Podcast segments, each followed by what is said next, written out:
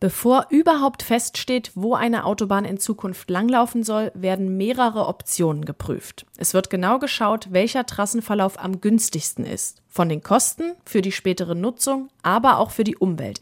Erst dann geht es mit der eigentlichen Planung los. Zusammen mit der oberen Naturschutz- und Wasserbehörde wird in der Planfeststellung genau geschaut, an welchen Stellen welche negativen Eingriffe in der Natur entstehen. Dafür müssen entsprechende Ausgleichsmaßnahmen erfolgen. Im Fall der A49 werden die 85 Hektar gefällter Wald eins zu eins wieder aufgeforstet. Das heißt, es entsteht an anderen Stellen neuer Wald. Doch das ist längst nicht alles, erklärt Michael Zart, Sprecher der Deges.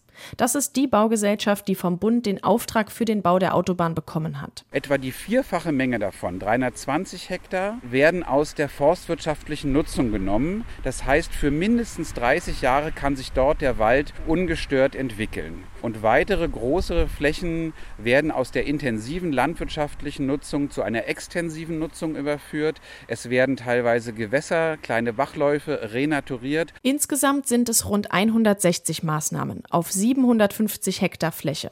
Kritik kommt von Seiten der Umweltschützer. Sie sagen, wenn Flächen versiegelt werden, kann das nicht ausgeglichen werden. Denn für die Ausgleichsmaßnahmen werden Grünflächen oder landwirtschaftliche Flächen genutzt, die auch schon vorher da waren.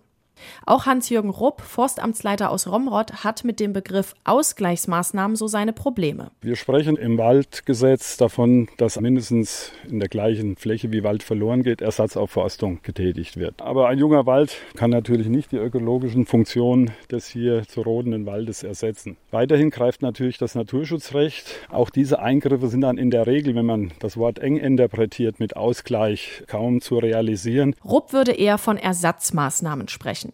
Für die ist Klaus Rosenstein zuständig. Er leitet den Umweltbereich der Deges.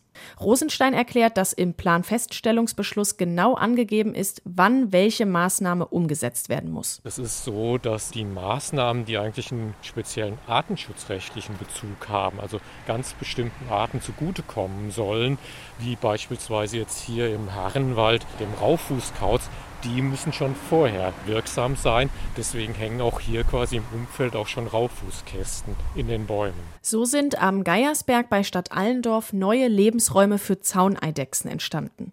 Und die werden dann wirklich von Mitarbeitern einzeln an einer anderen Stelle eingesammelt und dort wieder freigelassen, erklärt Rosenstein. Für Kammmolche sind neue Teiche entstanden. Doch wann gilt eine Ausgleichsmaßnahme als erfolgreich? Das ist sehr unterschiedlich, so Klaus Rosenstein. Wir haben zum einen die obere Naturschutzbehörde, die kontrolliert und überwacht, dass das, was stattfinden soll, auch tatsächlich stattfindet.